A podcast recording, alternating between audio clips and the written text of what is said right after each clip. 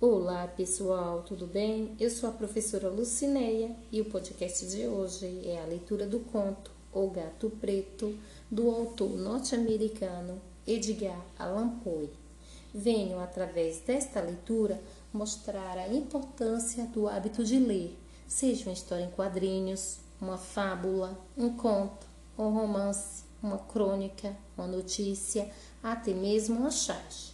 Ok, pessoal? Agora eu vou fazer a leitura do conto O Gato Preto, de Edgar Allan Poe.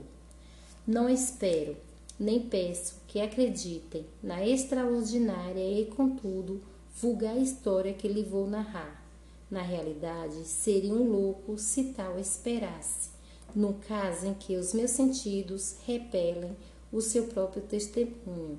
E, todavia, eu não sou doido e não estou sonhando, com certeza mas, como devo morrer amanhã, quero hoje aliviar minha alma. O meu fim imediato é apresentar ao mundo claramente, sucintamente e sem comentários uma série de simples acontecimentos domésticos. Pelas suas consequências, esses acontecimentos terrificaram-me, torturaram-me, aniquilaram-me.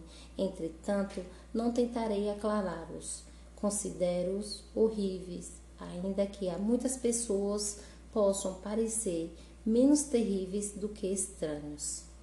É possível que mais tarde haja uma inteligência mais serena que reduza o meu fantasma à situação comunzinha de simples lugar comum, uma inteligência mais serena, mais lógica e muito menos excitável que a minha, que nada mais achará nos acontecimentos que um conto com terror do que uma sucessão ordinária de causa e efeitos naturalíssimos. Desde a infância que era notado meu caráter naturalmente humilde e bondoso, a sensibilidade do meu coração era até então notória, que fizera de mim o joguete de meus companheiros. A minha maior tendência era uma amizade louca pelos animais, de que possuía uma grande variedade com que a minha família me presenteara. Passava quase todo o tempo com eles e nunca me sentia tão feliz como quando lhes dava de comer ou os acariciava. Esta particularidade de meu caráter aumentou com o desenvolvimento físico, de forma que, depois de homem, o entreter-me com animais era um dos meus maiores prazeres.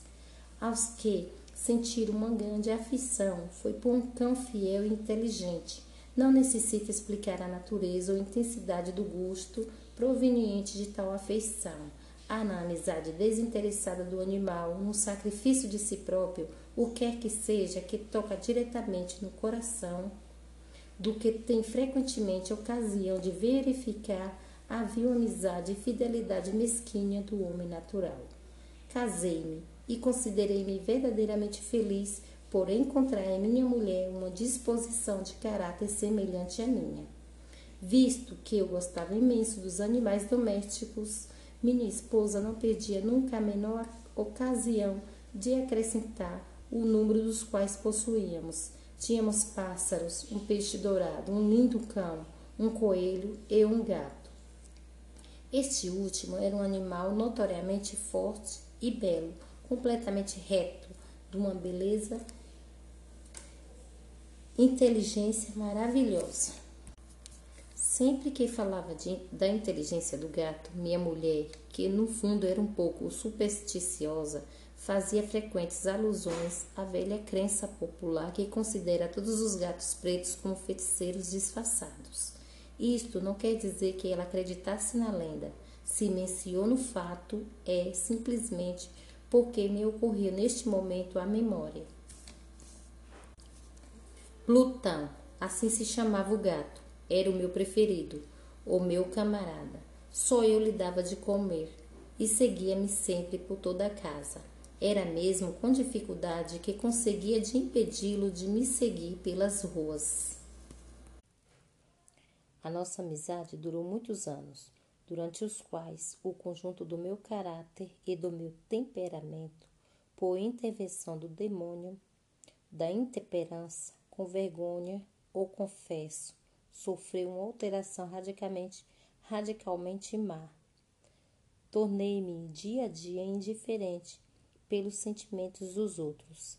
Empregava uma linguagem brutal sempre que falava da minha mulher. Por fim, cheguei mesmo a agredi-la. Os meus pobres amigos, naturalmente, ressentiram-se da mudança do meu caráter. Não somente eu os desprezava, mas também os maltratava. Continuava, contudo, a ter por Plutão uma consideração que me impedia de o maltratar, enquanto que não sentia o menor escrúpulo em bater nos coelhos e mesmo no cão, quando o acaso ou a amizade que tinham por mim faziam com que os encontrassem em frente do pé.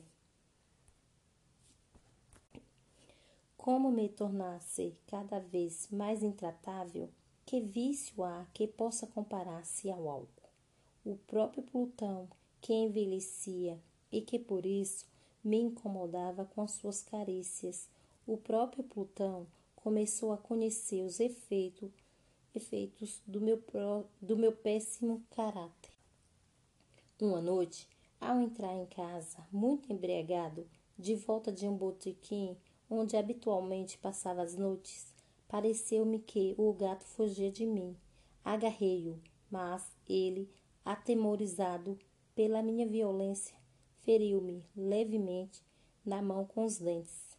Repetidamente apossou-se de mim um furor de demônio. Desconhecia-me. A minha alma pareceu abandonar subitamente o corpo, e minha perversidade hiperdiabólica, saturada de, de gin, penetrou todas as fibras do meu ser. Tirei da algibeira do colete um canivete e abriu. Agarrei o gato pelo pescoço e friamente fiz-lhe saltar um dos olhos da órbita. Coro. Sinto ferver-me o sangue. Estremeço a escrever esta inclassificável atrocidade. Quando a razão me voltou com o dia, depois de terem desaparecido os vapores do meu deboche noturno, tive um sentimento, um misto de horror e remorso pelo crime que praticara, mas era um fraco e equívoco sentimento de que a alma não se ressentiu.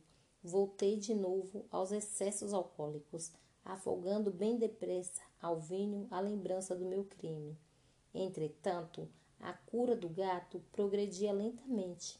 A órbita do olho perdido apresentava, é verdade, um aspecto repelente, mas o animal não indicava dever sofrer para o futuro.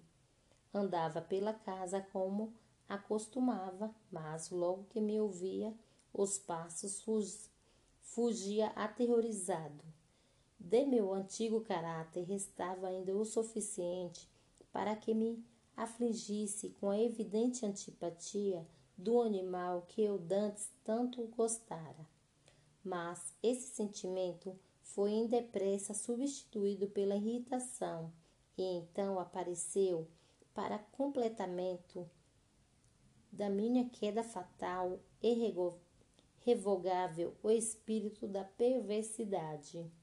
Deste espírito não tem a filosofia a menor noção. Todavia, tão certo como existia a minha alma, creio que a perversidade é uma das primitivas impulsões do coração humano, uma das primeiras indivisíveis faculdades ou sentimentos que dirigem o caráter do homem, que se não surpreendeu cem vezes cometendo uma ação tola ou vil, pela simples razão de saber que não deveria cometê-la. Não temos nós uma frequente inclinação, apesar da excelência de nosso senso, para viola o que se chama lei, simplesmente por compreendermos que é a lei. O espírito de perversidade, disse eu, causou a minha ruína final. Senti o desejo ardente, insoda,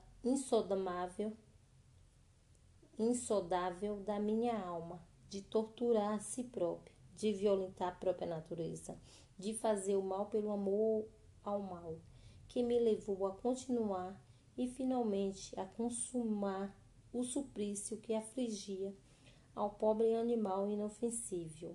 Uma manhã, com toda a presença de espírito, passei um nó corredio em volta do pescoço do gato e pendurei-o ao tronco de uma árvore. Pendurei-o com os olhos rasos de lágrimas, com os mais amargos remorsos no coração. Pendurei porque sabia que me amara e porque sentia que o pobre animal nunca me dera razão de zanga. Pendurei porque sabia que, procedendo assim, cometia um pecado, um pecado mortal que comprometia a minha alma imortal, ao ponto de a colocar-se uma tal coisa fosse possível, para além da misericórdia do Deus misericordioso e terribilíssimo. Na noite que se seguiu ao dia que se seguiu aquele cruel ato, fui acordado em sobressalto pelo grito de, de fogo, fogo. Os cortinados do meu leito eram pastos das chamas. Toda a casa ardia. Foi com muita dificuldade que, esca que escapamos ao sinistro. Minha mulher, uma criada e eu. A perda foi completa. Toda a minha fortuna fora destruída pelo incêndio e que me fez cair no desespero profundo. Não pretendo estabelecer uma lição entre a atrocidade e o desastre sou superior a essa fraqueza. Narro apenas o encadeamento de fatos de que não desprezarei um anel. No dia que se surgiu o incêndio, visitei as ruínas da casa. As paredes tinham caído, à exceção de uma, que era um fraco tabique interior, situado pouco mais ou menos ao centro da casa e contra o qual se amarrava, arrumava a cabeceira do meu leito.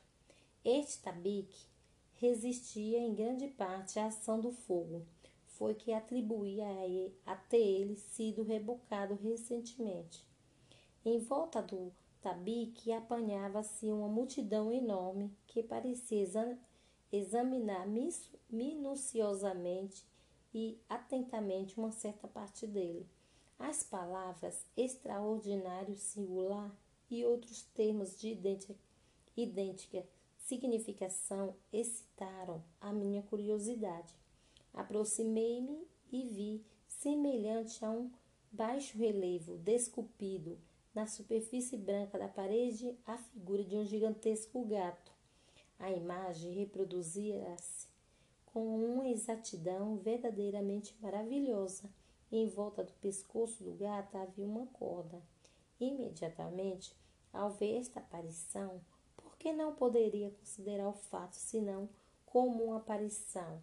O meu espanto e o meu terror foram extremos, mas por fim a reflexão auxiliou-me. O gato lembrou-me perfeitamente, fora dempedurado no jardim adjacente à casa. Aos gritos de alarme, o jardim devia ter sido imediatamente invadido pelos, pela tuba e o animal fora desertado. E o animal fora deserto, dempedurado por alguém e atirado para o meu quarto pela janela aberta. E tinham precedido assim para me acordarem, sem dúvida. O desmoronamento das paredes cumpriria comprimir a vítima da minha crueldade no estuque com que pouco tempo antes o, o tabique fora rebocado. A cal do atabique, combinado com o amoníaco do cadáver, tinha operado a imagem tal que eu a vi. Conquanto satisfizesse assim rapidamente a minha razão, senão também a consciência relativamente ao fato surpreendente que acabo de contar. Nem por isso esse fato deixou de fazer da minha imaginação uma impressão profunda. Durante muitos meses não me abandonou o fantasma do gato, e durante esse período nasceu na minha alma um meio sentimento que parecia ser, mas não era, o remorso. Cheguei a deplorar a perda do gato e a procurar nas imundas tabernas que frequentava habitualmente um outro animal que, da mesma espécie e parecido com o que o matara, para o substituir. Era uma noite, estando sentado meio bêbado já, numa taberna imundíssima, atrai, atraiu-me subitamente a atenção a um, obje, a um objeto preto estendido sobre uns enormes túneis de ginrum que enchia a taberna. Havia já uns minutos que eu olhava para o túnel e surpreendia-me por não ter ainda dado pela presença do objeto colocado sobre ele. Aproximei-me e toquei-lhe com a mão. Era um gato preto, um grande gato, do tamanho de Plutão, que pelo menos parecia com este, exceto num ponto. Plutão não tinha um só pelo branco em todo o corpo, enquanto o que estava sobre o tonel tinha uma mancha larga e branca, mas de uma forma indecisa que lhe cobria todo o pescoço. Logo que lhe toquei, o gato levantou-se rapidamente, rosnou com força, esfregou-se na minha mão, parecendo gostar muito das minhas carícias. Era, na realidade, o animal que eu até então procurara inutilmente. Pedi ao dono da taberna que me vendesse o gato, mas o homem declarou não lhe pertencer o animal. Não o conhecia, nunca o vira até então. Continuei a acariciá-lo e quando me preparava para voltar para casa, o gato mostrou-se disposto a acompanhar-me. Consenti e, enquanto caminhava, baixava-me para acariciar. Logo que chegamos, o gato, como que se chamou em sua casa, tornando-se imediatamente muito amigo da minha mulher. De minha parte, senti muito nascer uma grande antipatia pelo gato. Sucedia justamente o contrário do que esperava, mas a verdade não sei como nem por que se dava este fato. Era que a sua evidente amizade por mim quase me incomodava e aborrecia Lentamente, estes sentimentos de incômodo e de aborrecimento aumentaram até o ódio. Evitava o animal e uma certa sensação de vergonha e a lembrança do meu primeiro ato de crueldade impediram-me de o maltratar. Durante algumas semanas me atrevei de lhe bater ou de maltratar violentamente, mas gradualmente, insensivamente, comecei a olhá-lo com indizível terror e a fingir de sua idiosa presença, como do hábito emprestado. O que aumentou sem dúvida o meu ódio pelo animal foi a descoberta que fiz na manhã seguinte, à noite em que eu levei para casa, como Plutão, o gato não tinha um dos olhos. Estas circunstâncias, de resto, apenas fez com que minha mulher gostasse mais dele, porque, como já disse, ela possui um alto grau, essa ternura de sentimento que fora meu traço característico e continua a origem de meus prazeres mais simples e mais puros. Todavia, a afeição do gato por mim parecia aumentar na razão direta da aversão que por ele sentia. Senti com uma obstinação que dificilmente faria compreender ao leitor Sempre que me sentava, saltava-me para os joelhos, acariciando-me excessivamente. Se me levantava para andar, o gato metia-se por entre as minhas pernas e quase me deitava no chão, ou então enterrando as unhas compridas afiladas no meu fato. Subia-me pelo corpo até o peito. Nesse momento, ainda que desejasse imenso matá-lo, como uma só pancada, impedia-me de o fazer, em parte, a recordação do meu primeiro crime, mas principalmente devo confessá-lo o verdadeiro terror, terror que o animal me inspirava. Esse terror não era positivamente o terror do mal físico, e eu, entretanto, não saberia defini-lo de outra forma. Quase me envergonho de confessar mesmo nesta cela de criminoso. Sim, quase me envergonho de confessar que o terror e o horror que me inspiraram o gato eram aumentados por uma das mais completas quimeras que é possível conceber. Minha mulher chamara mais de uma vez a minha atenção para a natureza da mancha branca de que falei e construí e a única diferença visível entre o gato e o que eu matara.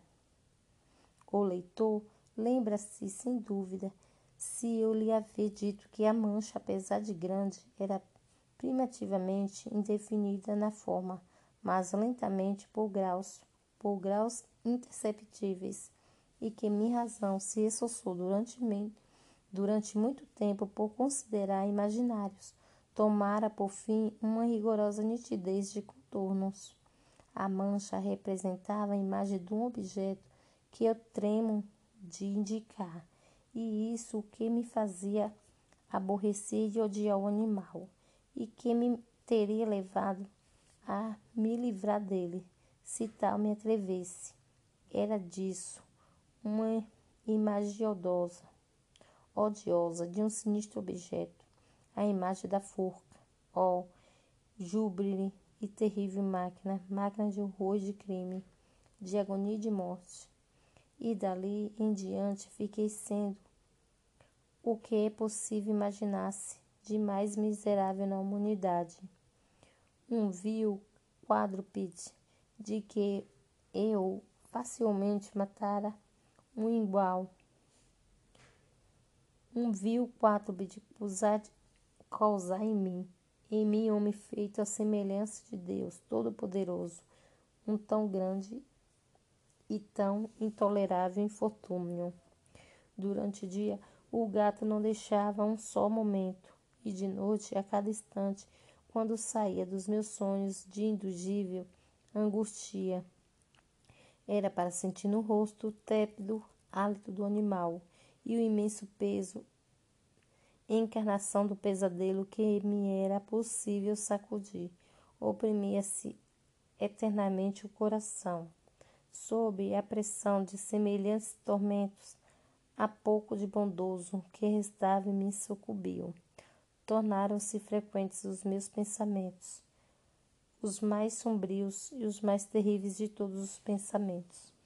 A habitual tristeza de meu gênio juntou-se ao ódio por todas as coisas e por toda a humanidade. Entretanto, minha mulher, que nunca se queixava, era o alvo, a mais paciente vítima das frequentíssimas e indomáveis erupções da fúria que me acometiam cegamente. Um dia, por qualquer necessidade doméstica, acompanhou-se a cava de, da pobre casa em que a nossa pobreza nos obrigava a viver. O gato erguia-me pela sacada o gato seguia-me pela sacada e, metendo-se por entre as minhas pernas, por formas que me ia fazendo cair, exasperou-me até a loucura. Peguei no machado e, esquecendo-me na raiva que de mim se apossou, da pueril temor que me contivera a mão até então, vibrei o animal um golpe que seria mortal se eu tivesse atingido o que não sucedeu por ter minha mulher no segundo ou seu braço. Esta intervenção exasperou-me diabolicamente. Desembaracei o braço da minha mulher da mão com que ela me segurava e enterrei-lhe o machado na cabeça. Minha mulher caiu instantaneamente morta, sem soltar um só gemido. Cometido este terrível crime, Resolvi imediatamente e resolutamente esconder o corpo. Compreendi que não podia fazê-lo desaparecer de casa, tanto de dia quanto de noite, sem correr o perigo de ser observado pelos vizinhos. Acudiram-me ao espírito muitos projetos. Tive por um momento a ideia de cortar o corpo em bocados que destruiria pelo fogo. Depois resolvi abrir uma cova no solo do porão em seguida pensei em deitar o corpo no poço do quintal.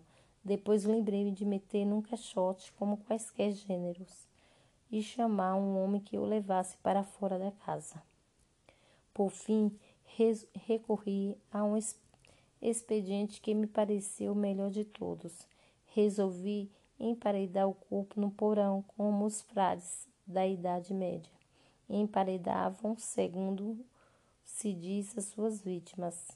O porão tinha uma excelente disposição para semelhante desígnio. As paredes mal construídas tinham sido recentemente rebocadas, impedindo a umidade que a camada de cal endurecesse. Além disso, uma das paredes tinha um, um ressalto causado por uma chaminé que fora edificada, edificada por uma forma idêntica das paredes.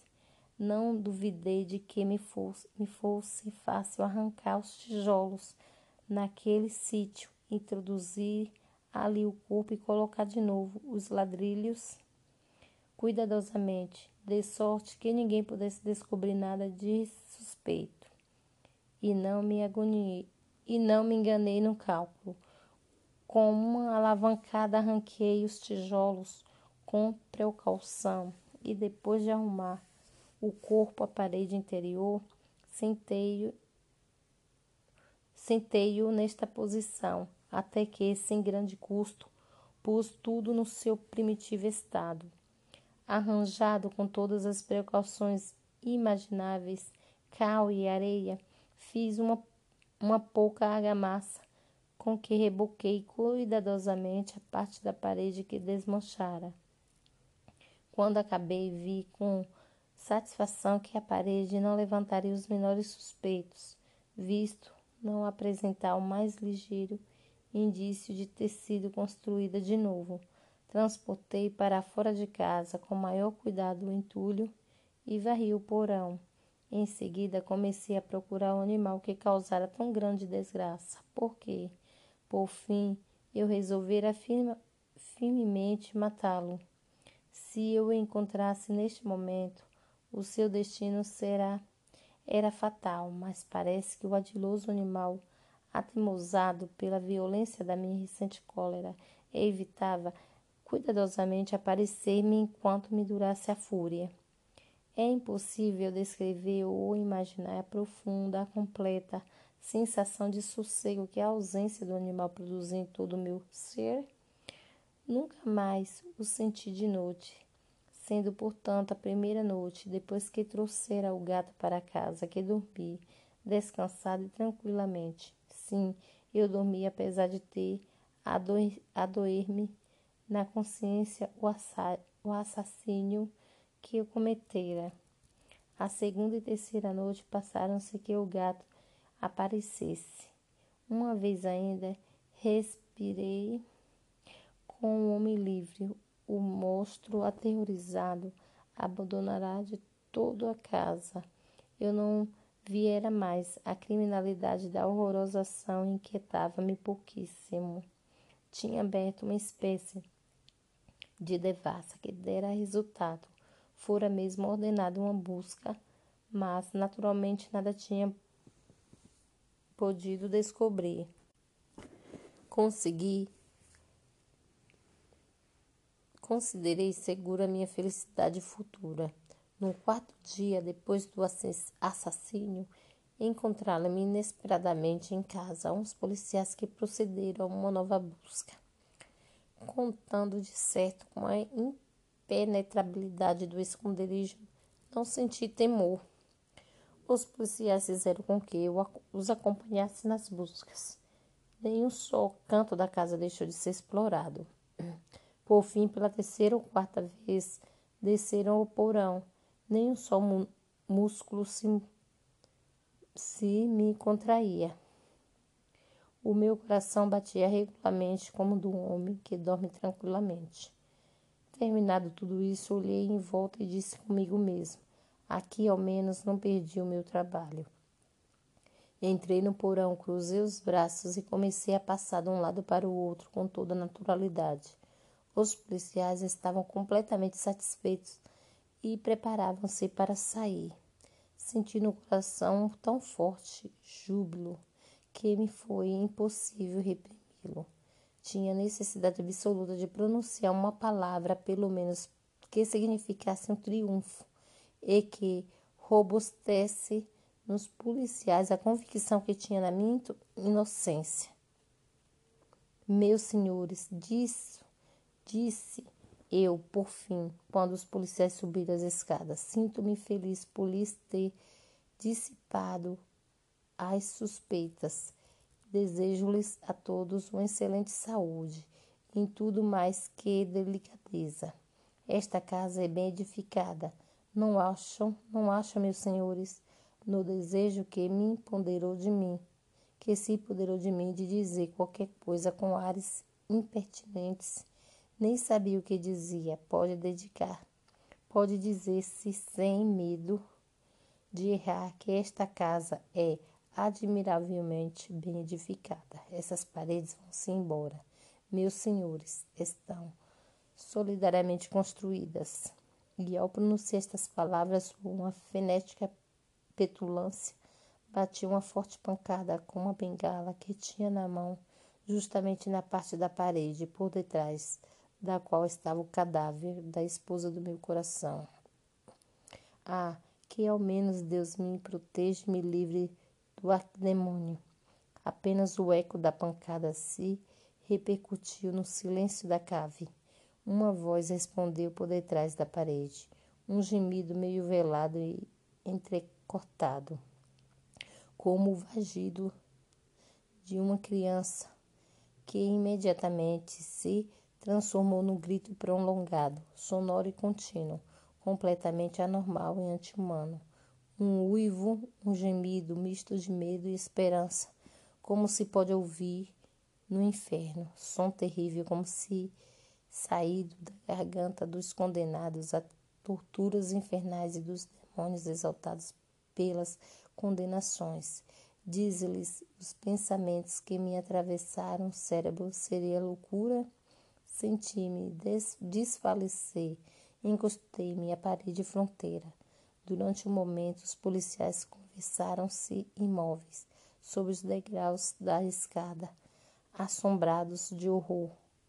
Um instante depois, uma dúzia de braços robustos puxavam encarnecidamente pela parte da parede da chaminé que dias antes eu rebocara de novo. A parede caiu, por fim, completamente, por uma só vez. O cadáver, já bastante putefato e coberto de sangue colhado, apareceu direto aos olhos dos policiais.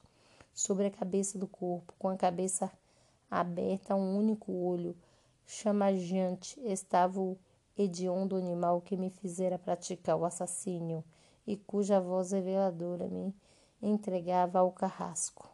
Eu, aprendera o gato conjuntamente com o cadáver de minha mulher.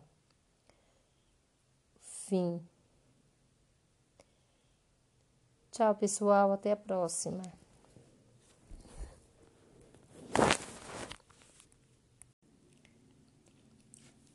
Olá, pessoal, tudo bem? Eu sou a professora Luciné e o podcast de hoje é a leitura do livro Vidas Secas, do autor Graciliano Ramos. Venho, através desta leitura, mostrar a importância do hábito de ler. Ok, pessoal? Vou começar agora com o título Mudança. Na planície avermelhada, os juazeiros alagavam duas manchas verdes. Os infelizes tinham caminhado o dia inteiro. Estavam cansados e famintos. Ordinariamente andavam pouco, mas, como haviam repousado bastante na areia do rio seco, a viagem progredira bem em três léguas. Fazia horas que procuravam uma sombra. A folhagem dos juazeiros apareceu longe, através dos galhos pelados da caatinga rala.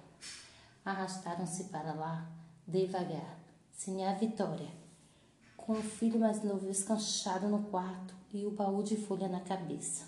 Fabiano, sombrio, cambaió, o aió a tiracolo, a cuia pendurada na correia presa ao cinturão e a espingarda de perdeneira no ombro. O menino mais velho e a cachorra-baleia iam atrás. Os juazeiros aproximaram-se, recuaram, sumiram-se. O menino mais velho pôs-se a chorar, sentou-se no chão. Anda, condenado do diabo! gritou-lhe o pai.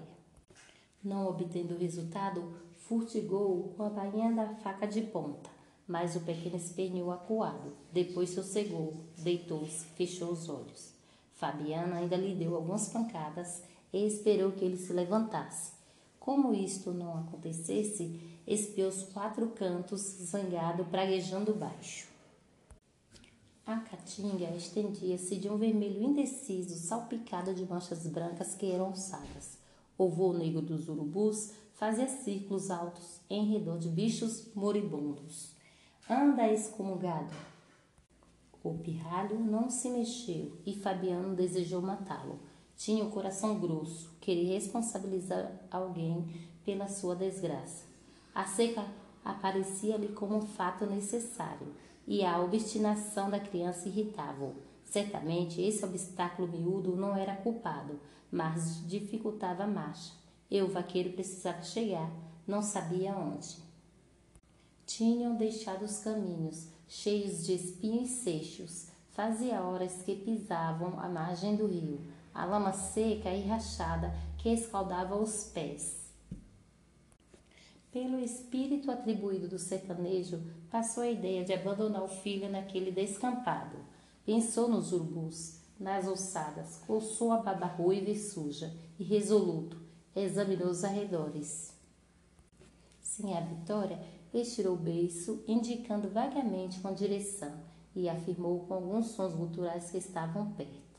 Fabiano meteu a faca na bainha, guardou-a no cinturão Acocorou-se, pegou no pulso do menino que se encolhia, os joelhos encostados ao estômago, frio como um defunto. Aí a cólera desapareceu e Fabiano teve pena. Impossível abandonar o anjinho aos bichos do mato. Entregou a espingarda assim à Vitória, pôs o filho no cangote, levantou-se, agarrou os bracinhos que lhe caíam sobre o peito, moles, fino como cambitos. Sim, a Vitória aprovou esse arranjo, lançou de novo a interjeição cultural, designou Juazeiros Invisíveis. E a viagem prosseguiu, mais lenta, mais arrastada, num silêncio grande. Ausente do companheiro, a cachorra-baleia tomou frente do grupo, arqueada, as costelas à mostra, corria ofegando, a língua fora da boca, e de quando em quando se detinha, esperando as pessoas que se retardavam. Ainda na véspera, eram seis viventes, contando com um papagaio. Coitado, morrera na areia do rio, onde haviam descansado à beira de uma poça. A fome apertara demais os retirantes e por ali não existia sinal de comida. Baleia juntara os pés, a cabeça, os ossos do amigo e não guardava lembranças disto. Agora, enquanto parava, dirigia as pupilas brilhantes aos objetos familiares. Estranhava não ver sobre o baú de folha a gaiola pequena onde a ave se equilibrava mal. Fabiano também às vezes sentia falta dela, mas logo a recordação chegava. Tinha andado a procurar raízes à toa. O resto de farinha acabara. Não se ouvia um berro de res perdida na caatinga. Sim, a Vitória queimando o assento no chão, as mãos cruzadas segurando os joelhos ossudos. Pensava em acontecimentos antigos que não se relacionavam, festas de casamento, vaquejadas, novenas, tudo numa confusão. Despertará um grito áspero. Vira de perto a realidade e o papagaio, que andava furioso com os pés apalhetados, numa atitude ridícula resolvera de supetão aproveitá-lo como alimento e justificar a si, declarando a si mesma que ele era mudo e inútil. Não podia deixar de ser mudo. Ordinariamente a família falava pouco, e depois daquele desastre viviam todos calados. Raramente saltavam palavras curtas. O louro aboiava, tangindo um gado inexistente, e latia arremedando a cachorra. As manchas dos juazeiros tornaram a aparecer. Fabiano aligerou o passo, esqueceu a fome, a canseira e os ferimentos. As alpercatas dele estavam gastas nos saltos, e a embira tinha-lhe aberto entre os dedos rachaduras muito dolorosas. os calcanhares duros como cascos, gretavam-se e sangravam. Num cotovelo do caminho avistou um canto de cerca, encheu a esperança de achar comida, sentiu desejo de cantar. A voz saiu-lhe rouca, medonha, calou-se para não estragar força. Deixaram a margem do rio, acompanharam a cerca, subiram a ladeira, chegaram aos juazeiros. Fazia tempo que não viam sombra. Sim, a Vitória acomodou os filhos que arriaram como trouxas, cobriu-os com mulambos. O menino mais velho, passada a vestígio que o derrubara, encolhido sobre as folhas secas, a cabeça encostada a um raiz, adormecia acordava, e quando abria os olhos, distinguia vagamente um monte próximo, algumas pedras, um carro de bois. A cachorra-baleia foi enroscar-se junto dele. Estavam no pátio de uma fazenda sem vida, o corral deserto, o chiqueiro das cabras arruinado e também deserto, a casa do vaqueiro fechada, tudo anunciava abandono. Certamente o gado se finara e os moradores tinham fugido. Fabiano procurou em vão perceber um toque de chocalho. Avizinhou-se da casa, bateu, tentou forçar a porta. E, encontrando resistência, penetrou num cercadinho cheio de plantas mortas, rodeou a tapeira, alcançou o terreiro do fundo, viu um barreiro vazio, um bosque de catingueiras murchas, um pé de turco e o prolongamento da cerca do curral.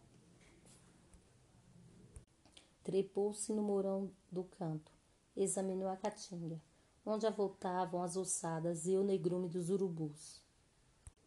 Desceu, empurrou a porta da cozinha, voltou desanimado, ficou um instante no copiar, fazendo tensão de hospedar ali a família. Mas, chegando aos juazeiros, encontrou os meninos adormecidos e não quis acordá-los. Foi apanhar gravetos. Trouxe do chiqueiro das cabras uma braçada de madeira meio roída pelo cupim. Arrancou touceiras de maçambira. Arrumou tudo para a fogueira. Neste ponto, Baleia arrebentou as orelhas, arregaçou as ventas, sentiu o cheiro de preás, farejou um minuto, localizou-os no morro próximo e saiu correndo. Fabiano seguiu-a com a vista e espantou-se. Uma sombra passava por cima do monte. Tocou o braço da mulher, apontou o céu. Ficaram os dois algum tempo aguentando a claridade do sol. Enxugaram as lágrimas. Foram agachar-se perto dos filhos, suspirando. Conservaram-se encolhidos. Temendo que a nuvem se tivesse desfeito, vencida pelo azul terrível, aquele azul que deslumbrava e endoidecia a gente. Entre a vadiça e a dia, as noites cobriam a terra de chofre. A tampa anilada baixava, escurecia, quebrada apenas pelas vermelhidões do poente miudinhos perdidos num deserto queimado. Os fugitivos agarraram-se, somaram suas desgraças e os seus pavores. O coração de Fabiano bateu junto do coração de Senhor Vitória. Um abraço cansado aproximou os farrapos que os cobriam. Resistiram à fraqueza, afastaram-se, envergonhados, sem ânimo de afrontar de novo a luz dura receosos de perder a esperança que os alentava. Iam-se amodorrando e foram despertados por Baleia, que trazia nos dentes uma preá. Levantaram-se todos gritando. O menino mais velho esfregou as pálpebras, afastando pedaços de sono. Sim, Vitória beijava o focinho de baleia, e como o focinho estava ensanguentado, lambia o sangue e tirava proveito do beijo. Aquilo era caça bem mesquinha, mas adiaria a morte do grupo. E Fabiano queria viver. Olhou o céu com resolução. A nuvem tinha crescido, agora cobriu o morro inteiro. Fabiano pisou com segurança, esquecendo as rachaduras que lhe estragavam os dedos e os calcanhares. Sinha Vitória remexeu no baú. Os meninos foram quebrar uma haste de alecrim para fazer um espeto. Baleia, o ouvido atento, o traseiro em repouso e as pernas da frente erguidas, vigiava, aguardando a parte que lhe iria tocar, provavelmente os ossos do bicho e talvez o couro. Fabiano tomou a cuia, desceu a ladeira, encaminhou-se ao rio seco, achou no bebedouro dos animais um pouco de lama, cavou areia com as unhas, esperou que a água marejasse e, debruçando-se no chão, bebeu muito. Saciado, caiu de papo para cima, olhando as estrelas que vinham nascendo. Uma, duas, três, quatro. Havia muitas estrelas. Havia mais de cinco estrelas no céu. O poente cobria-se de cirros e uma alegria doida enchia o coração de Fabiano. Pensou na família, sentiu fome. Caminhando, movia-se como uma coisa. Para bem dizer, não se diferenciava muito da bolandeira de seu Tomás. Agora, deitado, apertava a barriga e batia os dentes. Que fim teria levado a boladeira de seu Tomás? Olhou o céu de novo. Os rios acumularam-se.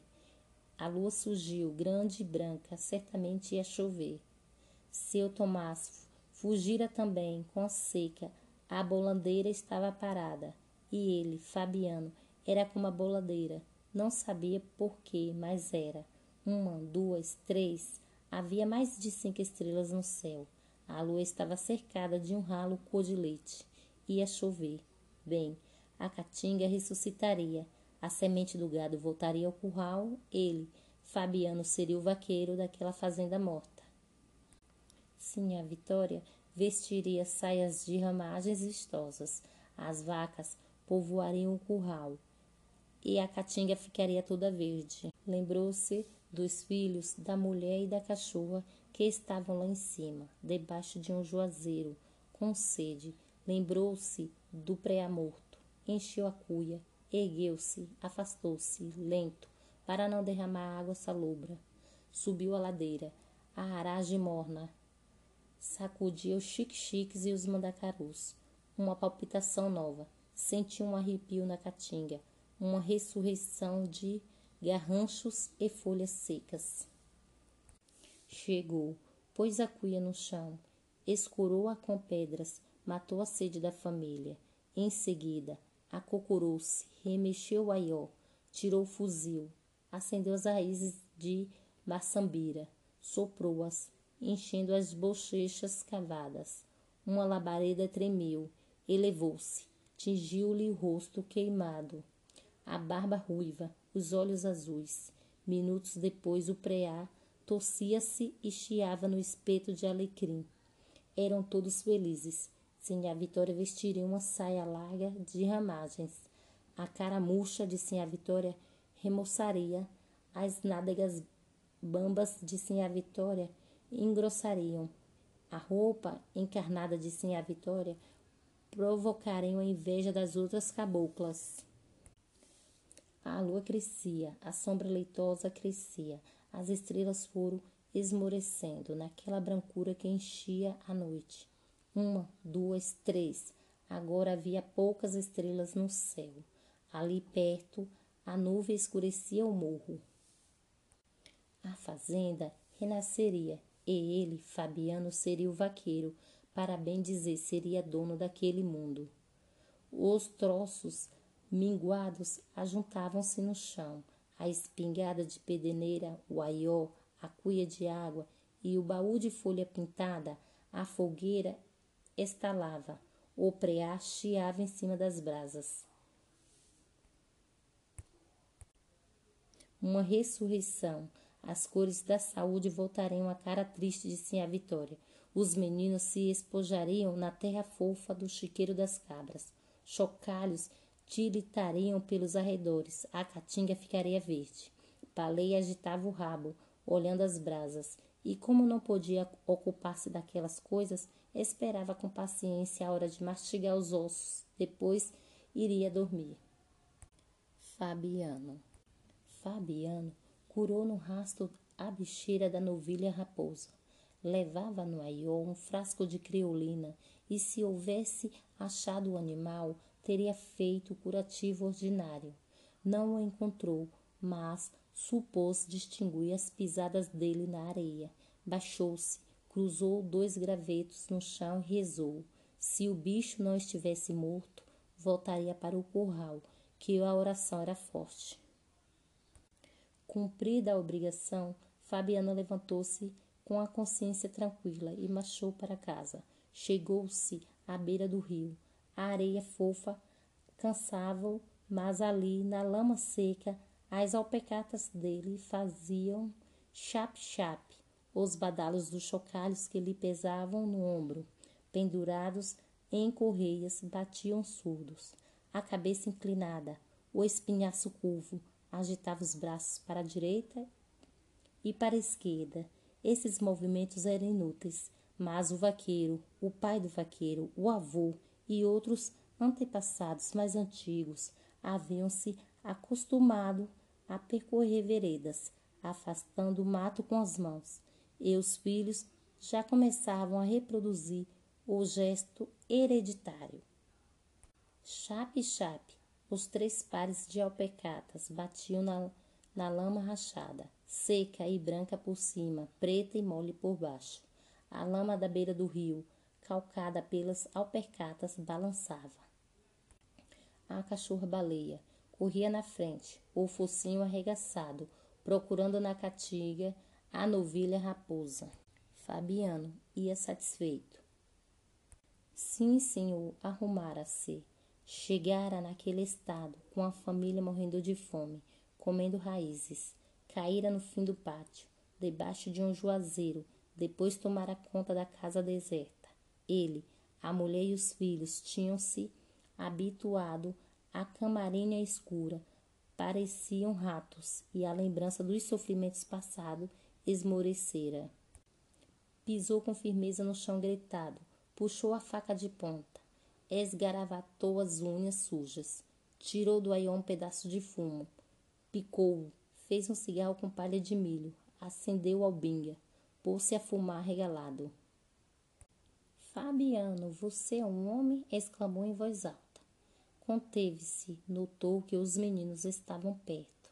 Com certeza iam admirar-se ouvindo-o falar só. E pensando bem, ele não era homem, era apenas um cabra ocupado em guardar coisas dos outros. Vermelho, queimado, tinha os olhos azuis, a barba e os cabelos ruivos, mas, como vivia em terra alheia, cuidava de animais alheios. Descobria-se, encolhia-se na presença dos brancos e julgava-se cabra. Olhou em torno, com receio de que Fora os meninos, alguém tivesse percebido a frase imprudente, corrigiu-a, murmurando: Você é um bicho, Fabiano? Isto para ele era motivo de orgulho. Sim, senhor, um bicho, capaz de vencer dificuldades. Chegara naquela situação medonha e ali estava, forte, até gordo, fumando seu cigarro de palha. Um bicho, Fabiano.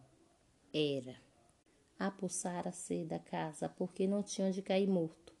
Passara uns dias mastigando a raiz de umbu e semente de mucumã.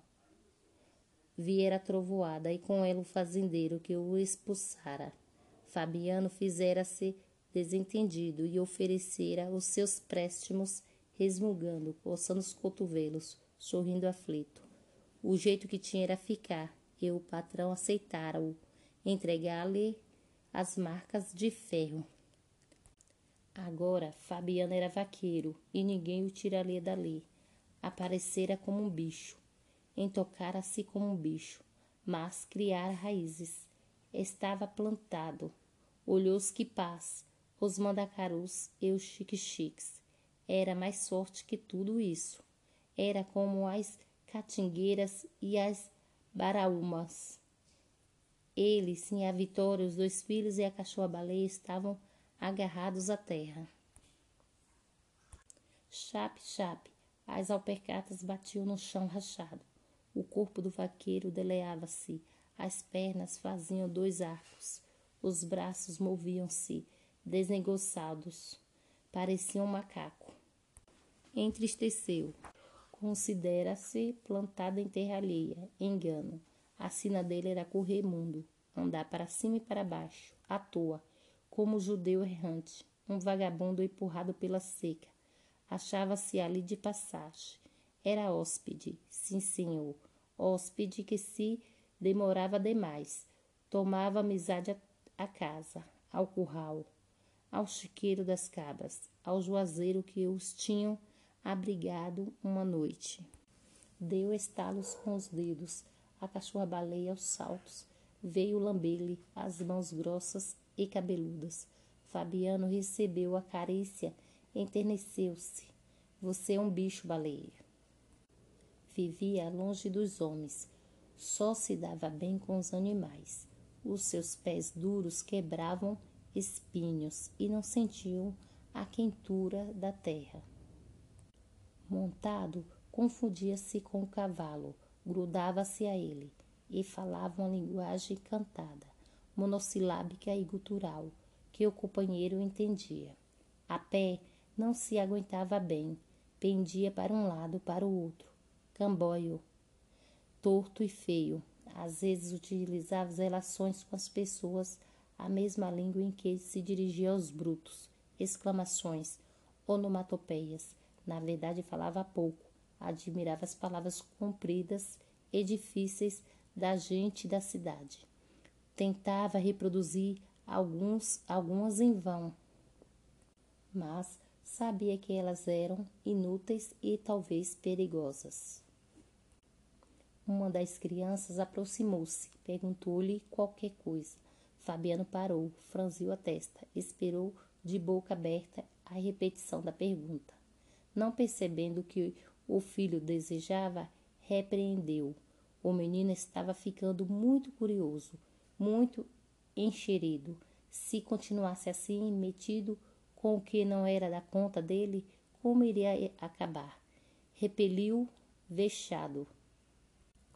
Esses capetas têm ideias. Não completou o pensamento, mas achou que aquilo estava errado.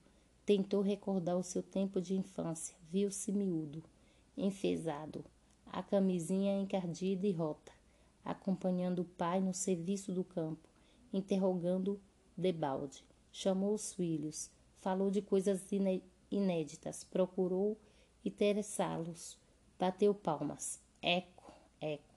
A cachorra-baleia saiu correndo entre, entre os alastrados e quipás, farejando a novilha raposa. Depois de alguns minutos, voltou desanimada, triste, o rabo murcho. Fabiano consolou-a, afagou-a. Queria apenas dar um ensinamento aos meninos. Era bom eles sabessem que deveria proceder assim alagou o passo, deixou a lama seca da beira do rio, chegou à ladeira que levava ao pátio. Ia inquieto, uma sombra no olhar, azulado. Era como se na sua vida houvesse aparecido um buraco. Necessitava falar com a mulher, afastar aquela perturbação, encher os cestos, dar pedaços de mandacaru ao gado. Felizmente a novilha estava curada com reza. Se morresse, não seria por culpa dele. Eco, eco. Baleia voou de, no, de novo entre as maçambiras. Inutilmente, as crianças divertiram-se, animaram-se e o espírito de Fabiano se destoldou. Aquilo é que estava certo. Baleia não podia achar novilha num banco de mansambira, mas era conveniente que os meninos se acostumassem ao exercício fácil, bater palmas expandisse em gritaria, seguindo os movimentos do animal. A cachorra tornou a voltar, a língua pendurada, arquejando. Fabiano tomou a frente do grupo, satisfeito com a lição, pensando na égua que ia montar, uma égua que não fora ferrada nem levara sela. Haveria na caatinga um embrulho, um barulho medonho. Agora queria entender se conseguia vitória a respeito da educação dos pequenos Certamente ela não era culpada. Entregue aos arranjos da casa, regando os craveiros e as panelas de lusna, descendo ao bebedouro com o pote vazio e regressando com o pote cheio. Deixava os filhos soltos no barreiro, almeados como porcos, e eles estavam perguntadores, insuportáveis. Fabiano dava-se bem com a ignorância. Tinha o direito de saber. Tinha, não tinha. Está aí. Se aprendesse qualquer coisa, necessitaria aprender mais e nunca ficaria satisfeito. Lembrou-se de seu Tomás da Boladeira. Dos homens do sertão, o mais arrasado era o seu Tomás da Boladeira. Por quê? Só se era porque alia demais? Ele e Fabiano muitas vezes dissera: Seu Tomás, vós me não regula? Para que tanto papel? Quando a desgraça chegar, seu Tomás se estrepa, igualzinho aos outros, pois viera seca, e o pobre do, do velho, tão bom e tão lido, perdera tudo, andava por aí mole, talvez já tivesse dado couro às varas, que pessoa como ele não podia aguentar verão puxado. Certamente aquela sabedoria inspirava respeito. Quando seu Tomás da Bolandeira passava, amarelo, sisudo, corcunda, montado num cavalo cego, pé aqui, pé acolá, Fabiano e outros semelhantes descobriam-se. E seu Tomás respondia tocando na beira do chapéu de palha. Virava-se para um lado e para o outro, abrindo muito as pernas calçadas em botas pretas com remendos vermelhos. Em horas de maluqueira, Fabiano desejava imitá-lo. Dizia palavras difíceis, trocando tudo, e convencia-se de que melhorava. Tolice. Via-se perfeitamente que um sujeito como ele não tinha nascido para falar certo. Seu Tomás da Polandeira falava bem, estragava os olhos em cima de jornais e livros, mas não sabia mandar, pedia esquisitice, um homem remediado de ser cortês. Até o povo censurava aquelas maneiras, mas todos obedeciam a ele. Ah, quem disse que não obedeciam? Os outros brancos eram diferentes. O patrão atual, por exemplo, berrava sem precisão, quase nunca vinha à fazenda, só botava os pés nela para achar tudo ruim. O gado aumentava, o serviço ia bem, mas o proprietário descompunha o vaqueiro. Natural, descompunha porque podia decompor, e Fabiano via as descomposturas com o chapéu de couro debaixo do braço. Desculpava-se e prometia emendar-se. Mentalmente jurava não emendar nada, porque estava tudo em ordem e o amo só queria mostrar autoridade, gritar que era dono, quem tinha dúvida. Fabiano, uma coisa da fazenda, um traste, seria despedido quando menos esperasse. Ao ser contratado, recebera o cavalo de fábrica, perneiras, gibão, guarda-peito e sapatões de couro cru, mas, ao sair, largaria tudo ao vaqueiro que o substituísse. Sim, a Vitória Desejava possuir uma cama igual a de seu Tomás da Bolandeira. Doidice. Não dizia nada para não contrariá-la, mas sabia que era doidice. Cambebes podiam ter luxo? E estavam ali de passagem. Qualquer dia o patrão os botaria fora e eles ganhariam o mundo, sem rumo, nem teriam medo de conduzir os cacarecos viviam de trouxa arrumada, dormiriam bem debaixo de um pau. Olhou a caatinga amarela, que o poente avermelhava. Se a seca chegasse, não ficaria planta verde. Arrepiou-se, chegaria naturalmente. Olhou a caatinga amarela que o poente avermelhava. Se a, a seca chegasse, não ficaria planta verde. Arrepiou-se, chegaria naturalmente. Sempre tinha sido, sido assim desde que ele se entendera, e antes de se entender, antes de nascer, sucederam o mesmo, anos bons misturados com anos ruins. A desgraça estava em caminho, talvez andasse perto, nem valia a pena trabalhar. Ele marchando para casa, trepada a ladeira, esperando Seixos com as alpercatas. Ela se avizinhando a galope, com vontade de matá-lo. Virou o rosto para fugir à curiosidade dos filhos. Benzeu-se. Não queria morrer. Ainda tensionava correr mundo, ver terras, conhecer gente importante como seu Tomás da Bolandeira. Era uma sorte ruim, mas Fabiano desejava brigar com ela. Sentisse com força para brigar com ela e vencê-la. Não queria morrer. Estava escondido no mato como tatu, duro, lerdo como tatu. Mas um dia sairia da toca. Andaria com a cabeça levantada, seria homem. Um homem, Fabiano. Coçou o queixo cabeludo, parou, reacendeu o cigarro. Não provavelmente não seria homem Seria aquilo mesmo, a vida inteira, cabra, governado pelos brancos, quase uma res na fazenda alheia. Mas, depois, Fabiano tinha certeza de que não se acabaria tão cedo. Passará dias sem comer, apertando o cinturão, encolhendo o estômago. Viveria muitos anos, viveria um século, mas se morresse de fome ou nas pontas de um touro, deixaria filhos robustos, que, que gerariam outros filhos. Tudo seco em redor. E o patrão era seco também, arreliado, exigente e ladrão, espinhoso como o pé de mandacaru. Indispensável, os meninos entraram no bom caminho. Saberem cortar mandacaru para o gado, consertar cercas, amansar brabos. Precisavam ser duros, virar tatus, se não calejassem, teria o fim de seu Tomás da bolandeira. Coitado, para que lhe serviria tanto livro, tanto jornal, morrera por causa do estômago doente e das pernas fracas. Um dia, sim, quando as secas desaparecessem, tudo andasse direito. Seria que as secas iriam desaparecer e tudo andar de certo? Não sabia? Seu Tomás da Bolandeira é que devia ter lido isso. Livres daquele perigo, os meninos poderiam falar, perguntar, encher-se de caprichos. Agora tinha a obrigação de comportar-se como gente da laia deles. Alcançou o pátio, enxergou a casa baixa e escura, de telhas pretas, deixou atrás os juazeiros, as pedras onde se jogavam cobras mortas, o carro de bois, as alpercatas dos pequenos batiam no chão branco e liso. A cachorra-baleia trotava, aquejando a boca aberta.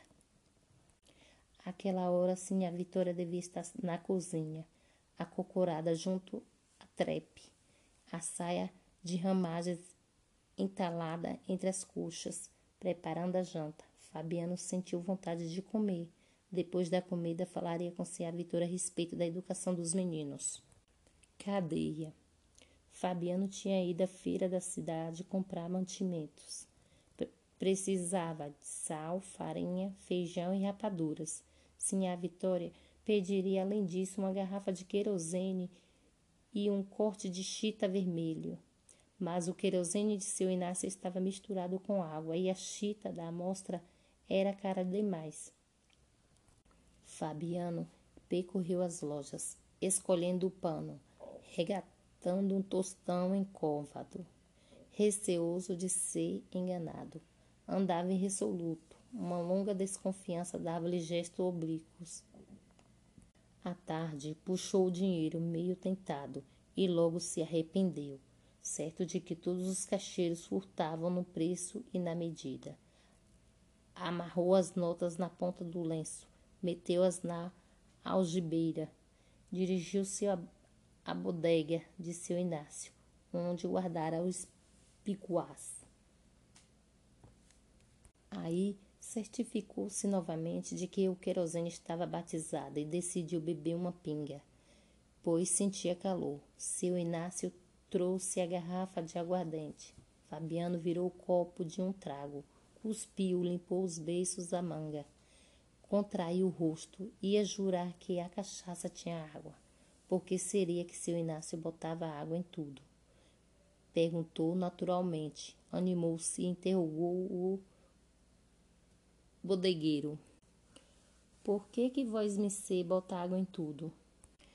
Seu Inácio fingiu não ouvir e Fabiano foi sentar-se na calçada, resolvido a conversar. O vocabulário dele era pequeno, mas em horas de comunicabilidade enfraquecia-se com algumas expressões de seu Tomás da Bolandeira. Pobre de seu Tomás, um homem tão direito, sumisse como Cambebe, andar por este mundo de trouxa nas costas. Seu Tomás era pessoa de consideração e votava. Quem diria? Nesse ponto, um soldado amarelo aproximou-se e bateu familiarmente no ombro de Fabiano. Como é, camarada? Vamos jogar uma trinta e um lá dentro? Fabiano atentou na farda com respeito e gaguejou, procurando as palavras de seu Tomás da bolandeira. Isto é, vamos e não vamos, quer dizer, enfim, contudo, etc. É, conforme. Levantou-se e caminhou atrás do amarelo, que era a autoridade e mandava. Fabiano sempre havia obedecido, tinha muque e substância, mas pensava pouco, desejava pouco e obedecia. Atravessaram a bodega, o corredor, desembocaram numa sala onde vários tipos jogavam cartas em cima de uma, estre...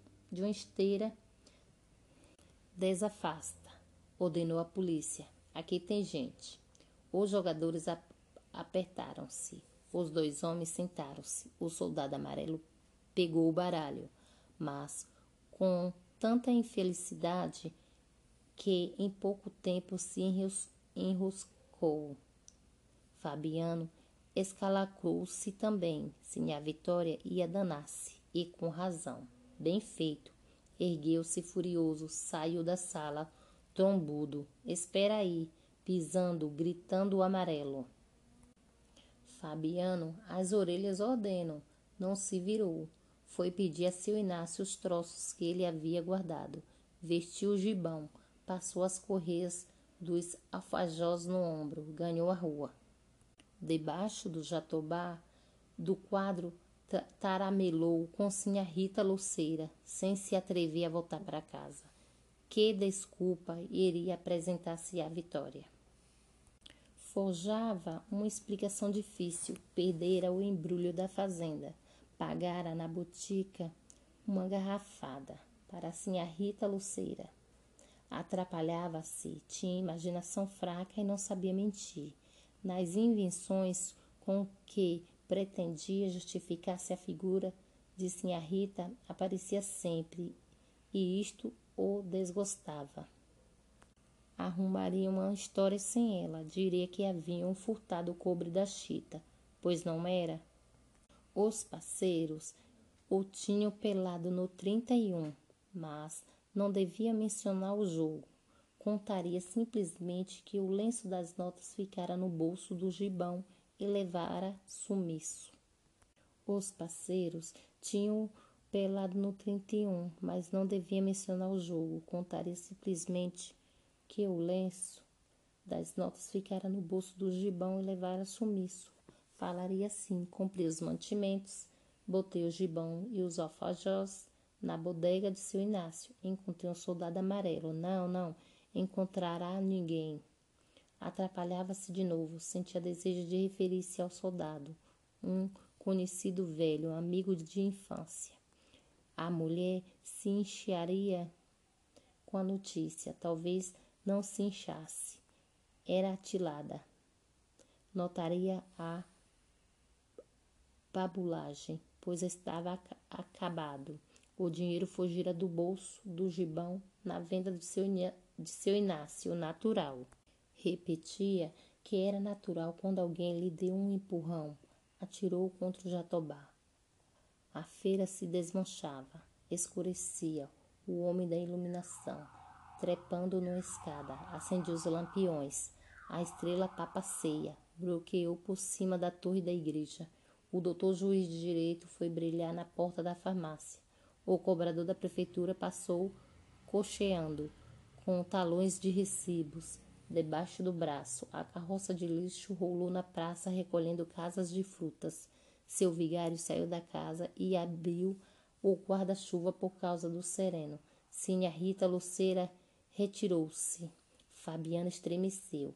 Chegarei à fazenda à noite fechada, entretido com o diabo do jogo, tanto de tonto de aguardente, deixar o tempo correr e não levar o querosene.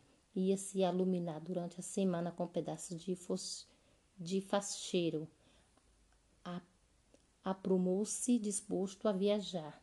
Outro empurrão desequilibrou, voltou-se e viu ali perto o soldado amarelo, que o desafiava. A cara enferrujada, uma ruga na testa. Mexeu-se para sacudir o chapéu de couro nas ventas do agressor. Com uma pancada certa do chapéu de couro, aquele tico de gente ia ao barro. Olhou as coisas e as pessoas em roda e moderou a indignação. Na caatinga ele às vezes cantava de galo, mas na rua encolhia-se. Voz me sei, não tem direito de provocar os que estão quietos. Desafasta, brandou a polícia. E insultou Fabiano, porque ele tinha deixado a bodega sem se despedir. Lorota, gaguejou Matuto. Eu tenho culpa de vós me ser, esbagaçar os possuídos no jogo? Engasgou-se. A autoridade rondou por ali um instante, desejosa de puxar a questão. Não achando pretexto, avizinhou-se e plantou o salto da riuna em cima da alpecata do vaqueiro. Isso não se faz, moço, protestou Fabiano. Estou quieto. Veja que mole e quente é o pé da gente. O outro continuou a pisar com força. Fabiano impacientou-se e xingou a mãe dele. Aí o amarelo apitou e em poucos minutos o destancamento da cidade rodeava o Jatobá. Toca para frente, berrou o cabo. Fabiano marchou desorientado. Entrou na cadeia, ouviu sem compreender uma acusação medonha e não se defendeu. Está certo, disse o cabo. Faça lombo, paisano. Fabiano caiu de joelhos. Repetidamente, uma lâmina de facão bateu-lhe no peito, outra nas costas. Em seguida abriram uma porta, deram-lhe um safanão, que o arremessou para as trevas do cárcere.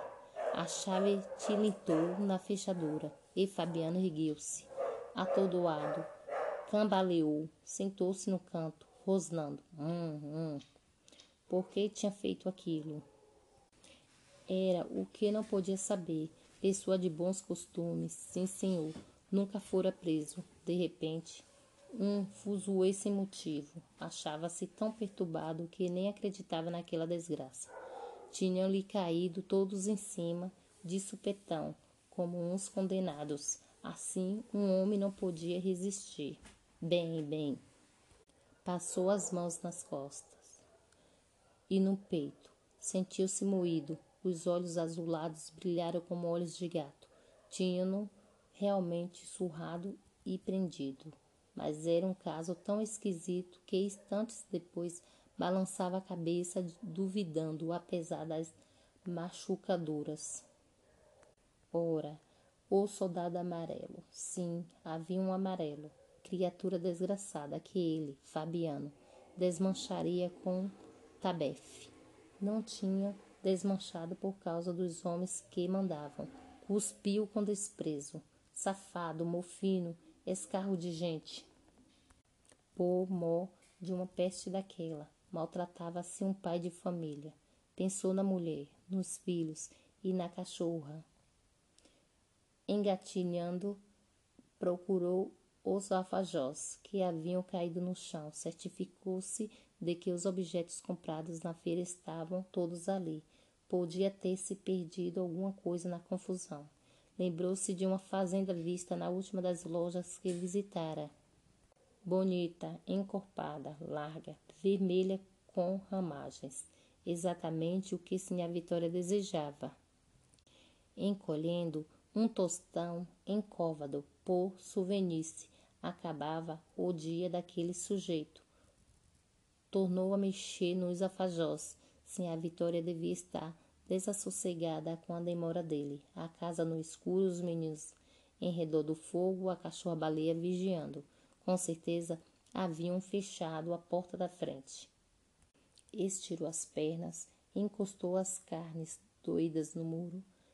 Se lhe tivesse dado tempo, ele teria explicado tudo direitinho, mas, pegando de surpresa, embatucara. Quem não ficaria azuretado com semelhante despropósito? Mas, pegado de surpresa, embatucara. Quem não ficaria azuretado com semelhante despropósito? Não queria capacitar-se de que a malvadez tivesse sido para ele. Havia engano. Provavelmente o amarelo o confundira com o outro. Não era senão isto. Então por que um sem vergonha desordeiro se arrelia?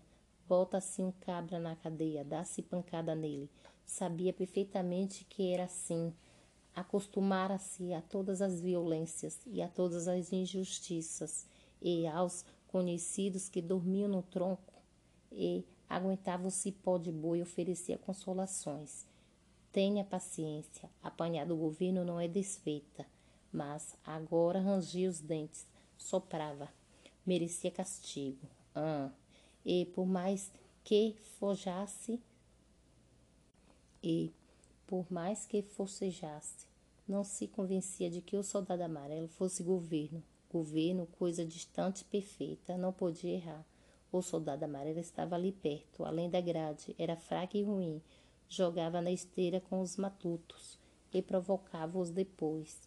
O governo não devia consentir tão grande safadeza. Afinal, para que serviam os soldados amarelos? Deu um pontapé na parede, gritou enfurecido. Para que serviam os soldados amarelos? Os outros presos remexeram-se. O carcereiro chegou à grade e Fabiano acalmou-se. Bem, bem, não há nada, não.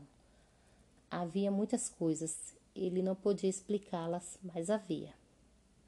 Fossem perguntar se o Tomás da Bolandeira, que lia livros e sabia onde tinha as ventas. Seu Tomás da Bolandeira contaria aquela história. Ele, Fabiano Bruto, não contava nada, só queria voltar para junto de Sinha Vitória, deitar-se na cama de varas. Porque vinham bulir com um homem que só queria descansar. Deviam bulir com os outros. Ah, estava tudo errado. Ah, tinha lá coragem? Tinha lá coragem? Imaginou o soldado amarelo atirando-se a um cangaceiro na caatinga. Tinha graça, não dava um caldo. Lembrou-se da casa velha onde morava, da cozinha, da panela que chiava na trepe de pedras. Sim, a Vitória punha sal na comida. Abriu os alfajores novamente. A trouxa de sal não se tinha perdido. Bem, sim, a Vitória provava o caldo na quenga de coco. E Fabiano se aperreava por causa dela dos filhos da cachorra-baleia que era como uma pessoa da família, sabida como gente, naquela viagem arrastada, em tempo de seca braba, quando estavam todos morrendo de fome. Naquela viagem arrastada, em tempo de seca braba, quando estavam todos morrendo de fome, a cadelinha tinha trazido para eles um preá, e envelhecendo, coitada, sim, a Vitória inquieta, com certeza fora muitas vezes escutar na porta da frente, o galo batia as asas, os bichos bodejavam no chiqueiro, os chocalhos das vacas tiniam. Se não fosse isso, ah, em que estava pensando? Meteu os olhos pela grade da rua. Xi, que pretune. O lampião da esquina se apagara. Provavelmente o homem da escada só botara nele meio quarteirão de querosene. Pobre, disse a Vitória cheia de cuidados, na escuridão, os meninos sentados perto da lume, a panela chiando na trepe de pedras, baleia atenta, o candeeiro de folha pendurado na ponta de uma vara que saía da parede. Estava tão cansado, tão machucado, que ia quase adormecendo no meio daquela desgraça. Havia ali um bêbado, variando em voz alta e alguns homens agachados em redor de um fogo que enchia o cárcere de fumaça. Discutiam e queixavam-se da lenha molhada. Fabiano cochilava, a cabeça pesada, Inclinava-se para o peito e lamentava-se. Devia ter comprado o querosene de seu Inácio.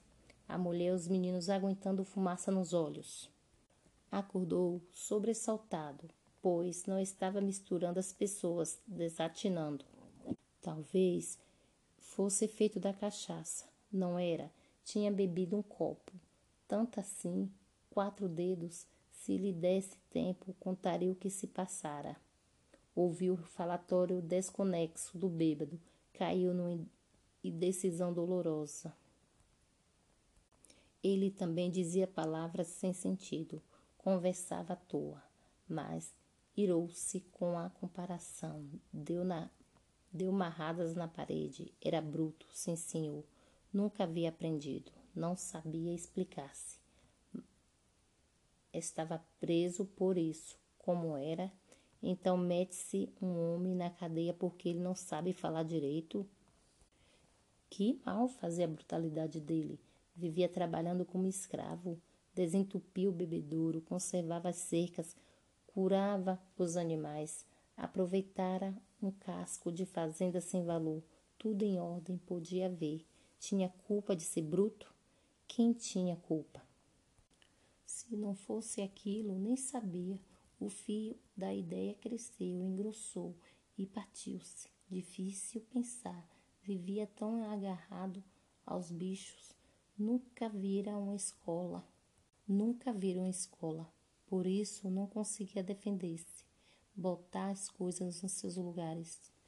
O demônio daquela história entrava ali na cabeça e saía. Era para um cristão endoidecer, se lhe tivesse dado ensino encontraria meio de entendê-lo. Impossível, só sabia lidar com bichos. Enfim, contanto, seu Tomás daria informações, fossem perguntar a ele. Homem bom, seu Tomás da Bolandeira, homem aprendido. Cada qual como Deus o fez. Ele, Fabiano, era aquilo mesmo, um bruto. O que desejava? Hã? Esquecia-se. Agora se recordava da viagem que tinha feito pelo sertão, a cair de fome. As pernas dos meninos eram finas como bilos. Sinha Vitória tropicava debaixo do baú dos trens. Na beira do rio haviam comido papagaio, que não sabia falar. Necessidade. Fabiano também não sabia falar. Às vezes largava nomes arrevessados por emblomação Via perfeitamente que tudo era besteira. Não podia arrumar o que tinha no interior. Se pudesse, ah, se pudesse, atacaria os soldados amarelos que, espancar, que espancam as criaturas inofensivas. Bateu na cabeça, apertou-a. Que fazia aqueles sujeitos acocorados em torno do fogo? Que dizia aqueles bêbados que se esgoleava com, como um doido? gastando fôlego à toa. Sentiu vontade de gritar, de anunciar muito alto que eles não prestavam para nada. Ouviu uma voz fina. Alguém no xadrez das mulheres chorava e arremegavam as pulgas. Rapariga da vida, certamente de porta aberta. Essa também não prestava para nada. Fabiano queria berrar para a cidade inteira, afirmar o doutor juiz de direito ao delegado, a seu vigário e aos colaboradores da prefeitura que ali dentro ninguém prestava para nada. Ele, os homens acocorados, o bêbado, a mulher das pulgas, tudo era uma lástima, só servia para aguentar facão. Era o que ele queria dizer. E havia também aquele fogo corredor que ia e vinha no espírito dele. Sim, havia aquilo, como era? Precisava descansar. Estava com a testa doendo, provavelmente em consequência de uma pancada de cabo de facão, e doía-lhe a cabeça toda. Parecia-lhe que tinha fogo por dentro.